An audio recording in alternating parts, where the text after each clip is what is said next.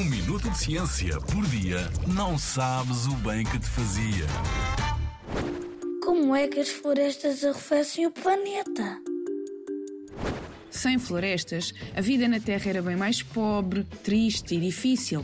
As florestas dão-nos oxigênio, alimentos, madeira, mas também são casa de muitas e muitas espécies, ajudam a controlar inundações e até purificam a água.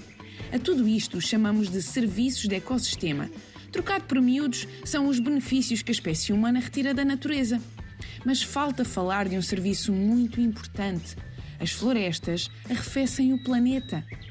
Uma equipa de cientistas calculou que as florestas tropicais baixam a temperatura do planeta em mais de 1 grau Celsius.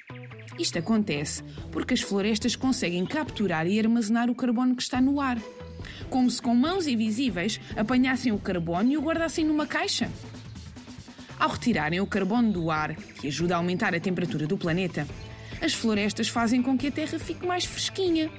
Uma outra forma de arrefecer é através da evapotranspiração.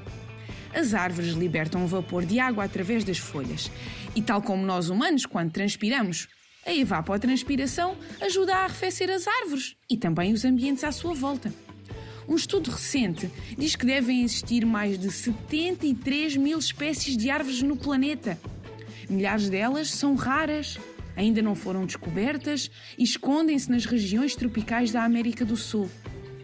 E se existem espécies de árvores por descobrir, então também os animais que lá vivem são ainda um segredo. Onde quer que estejam, as florestas são muito valiosas e temos ainda muito a aprender com elas. O caminho é claro Conhecer para proteger.